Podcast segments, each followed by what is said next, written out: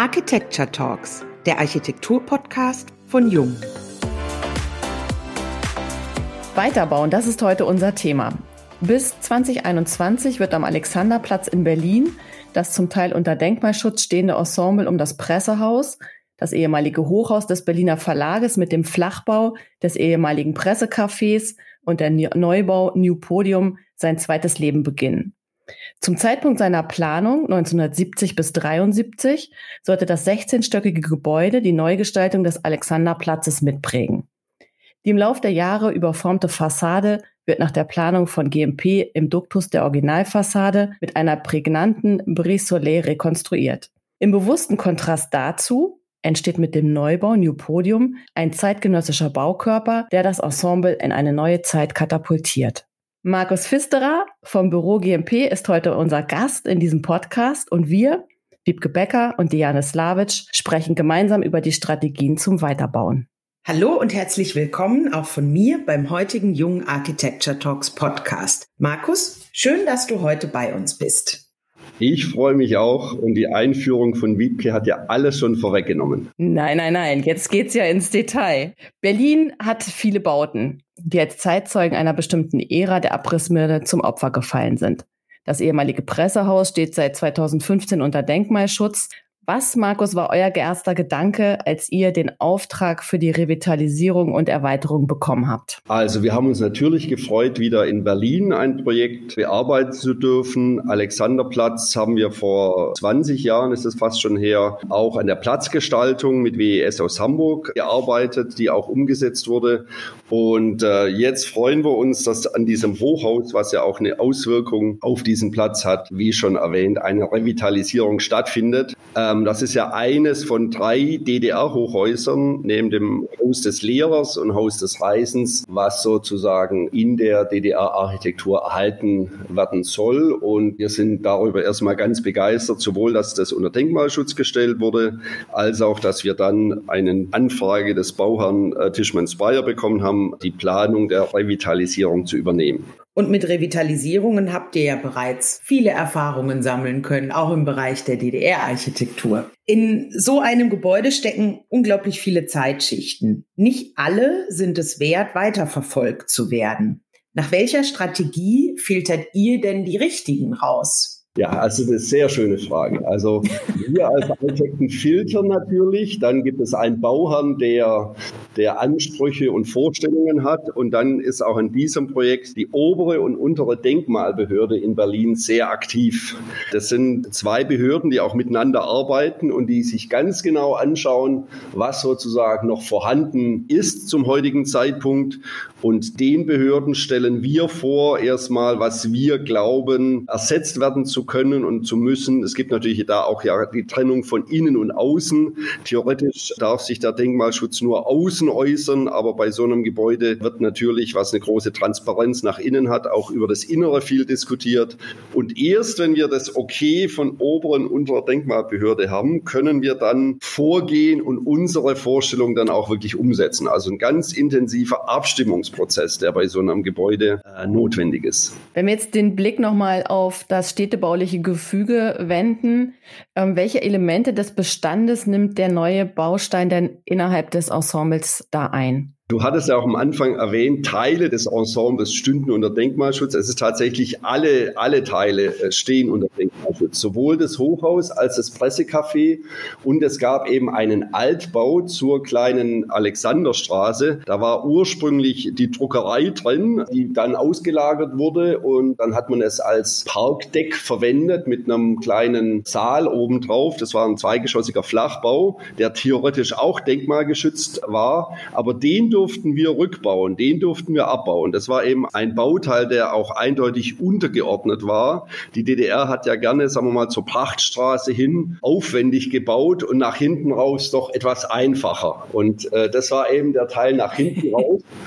Und der Bauherr gab uns eine Gebäudegröße, die für ihn, sage ich mal, interessant und wirtschaftlich wäre, die dann einen Neubau rechtfertigen würde anstatt dieses Flachbaus. Und sagen wir mal, mit dieser Flächenvorgabe haben wir dann mit der Stadtplanung Abstimmungen gemacht. Der Senat war natürlich auch involviert mit dem Berliner Baukollegium. Und dann konnte man eben, wie gesagt, diesen theoretisch denkmalgeschützten Teil, der aber tatsächlich unter Fachleuten und auch von uns als nicht denkmalwürdig erachtet, also nicht, nicht erhaltenswürdig angesehen wurde, den durften wir dann wegnehmen. Und wir glauben, dass mit dem Neubau, der dort hinten jetzt entsteht äh, und auch schon demnächst eine Fassade äh, dran hat, Rohbau ist bereits schon fertig, glauben wir, dass das Ensemble auf jeden Fall stark gewonnen hat. Er ist aber direkt an das Denkmal angebaut und da sind, äh, wie gesagt, auch Denkmalbehörden sehr sensibel, wenn ich sozusagen an eine denkmalgeschützte Hochhausscheibe und theoretisch ist es auch hinten an das Pressecafé angebaut, wenn er sozusagen da diese Verschmelzung von alt und neu gibt, die aber natürlich eigentlich das Projekt dann ausmacht und das wirklich Interessante ist.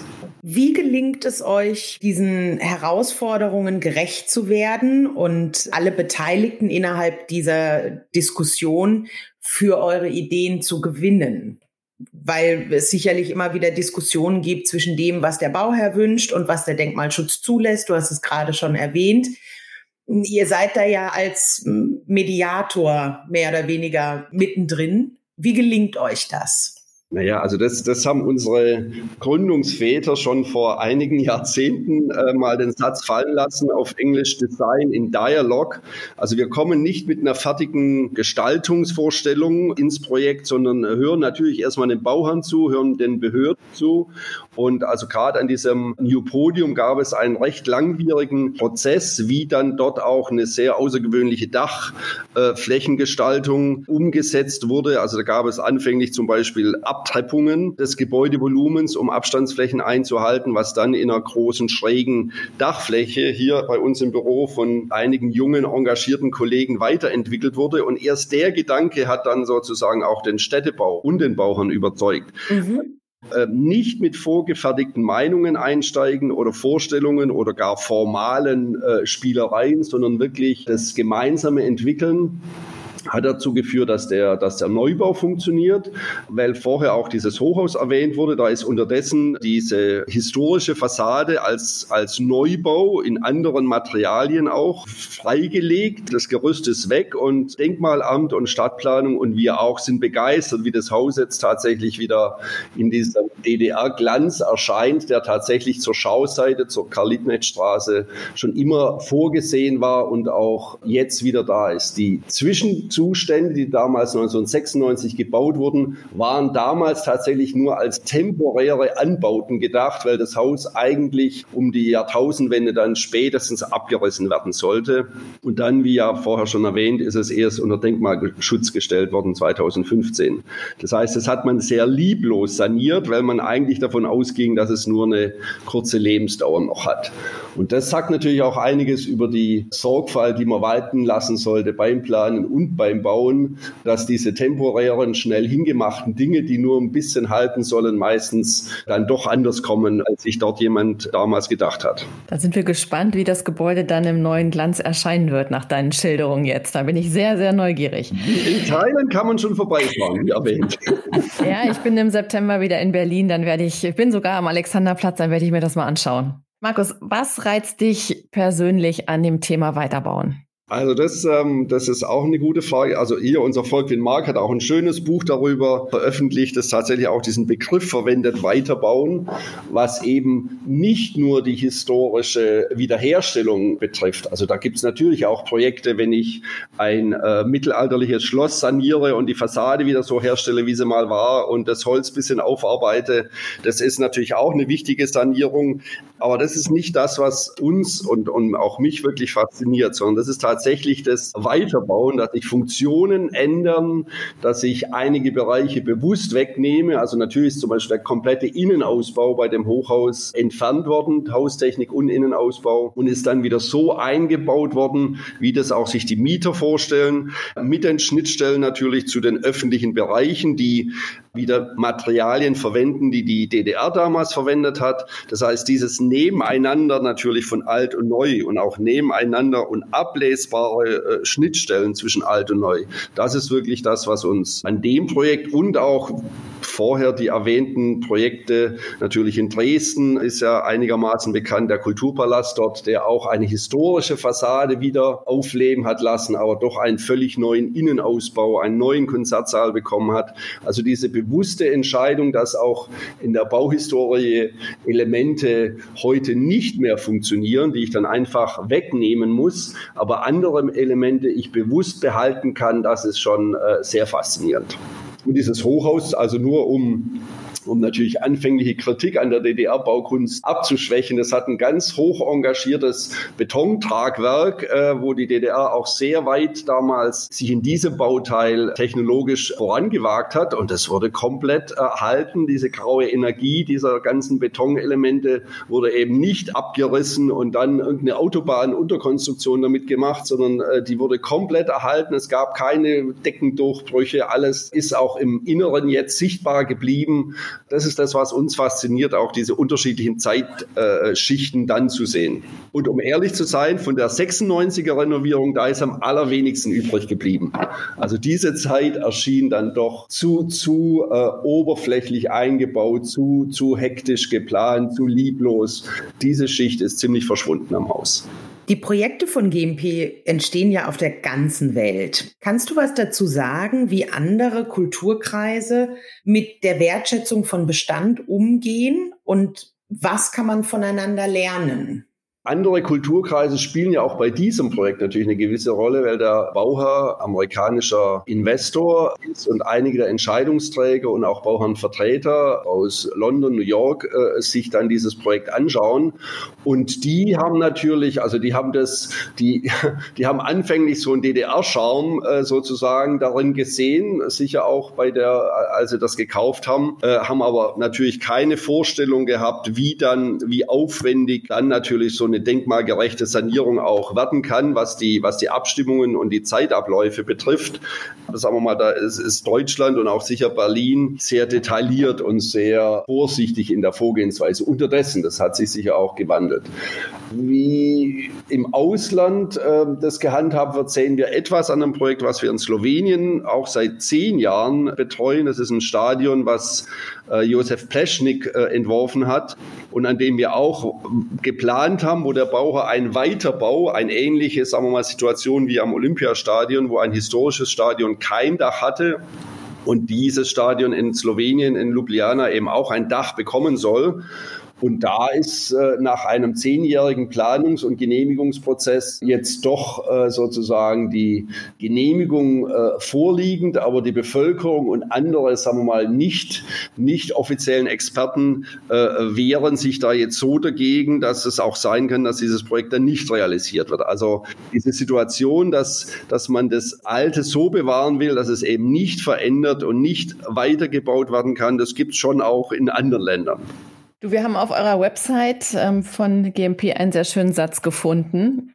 Das sinnvoll Mögliche zu tun, ohne dabei die Fähigkeit zu verlieren, das Unmögliche zu denken. Ein Statement hierzu hätten wir gerne von dir noch zum Schluss unseres Podcastes wenn man, wenn man baut und wenn man auch mit Bestandsgebäuden umgeht, dann ist man ganz schnell, glaube ich, auf dem Boden der Tatsachen. Ja, dann hat man, dann ist, hat man einen Bestand, mit dem muss man umgehen. Da, da wünscht man sich dann eine Betonstütze weg, aber die dann wegzubekommen, hat dann so viele andere Implikationen, dass man sie dann doch belässt. Sobald man mit Bestand umgeht, ist man sehr auf dem Boden der Tatsachen. Wenn man allerdings genau, und das hat dieser Satz äh, natürlich in sich, wenn man mit dieser unmutigen äh, Situation Organisation äh, sich die ganze Zeit mit dem Projekt beschäftigt, dann kommen wahrscheinlich auch sehr, sehr äh, lieblose oder unüberzeugende Lösungen raus.